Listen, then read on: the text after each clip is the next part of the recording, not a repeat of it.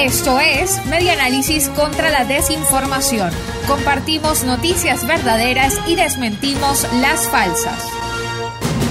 Datos inconsistentes y dudosos definen seis meses de pandemia.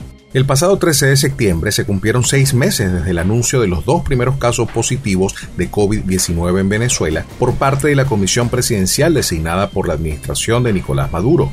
Un análisis de las cifras oficiales realizado por la Unidad de Datos y Fact-Checking de Efecto Cocuyo revela diferencias e inconsistencias en las cifras oficiales aportadas cada mes sobre la pandemia número de contagios que mostraban cifras menores de un mes a otro, aparente subregistro de muertes, cambios estadísticos desproporcionados de recuperados, lapsos de más de un mes sin ninguna muerte registrada, diferencia entre el reporte nacional y el ofrecido por algunos gobernadores, son solo ejemplos de las dudas generadas por las cifras oficiales sobre el conteo de casos. De hecho, según los estándares de la Organización Mundial de la Salud, Venezuela debía haber realizado hasta julio 569.155 pruebas PCR no obstante, nada más llevó a cabo 16% de lo exigido. Solo este dato puede explicar lo difícil que es estimar el alcance y la evolución de la enfermedad en el país.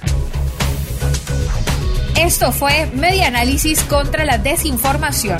Síguenos en nuestras redes sociales, en Twitter e Instagram en arroba medianálisis y nuestra página web medianálisis.org.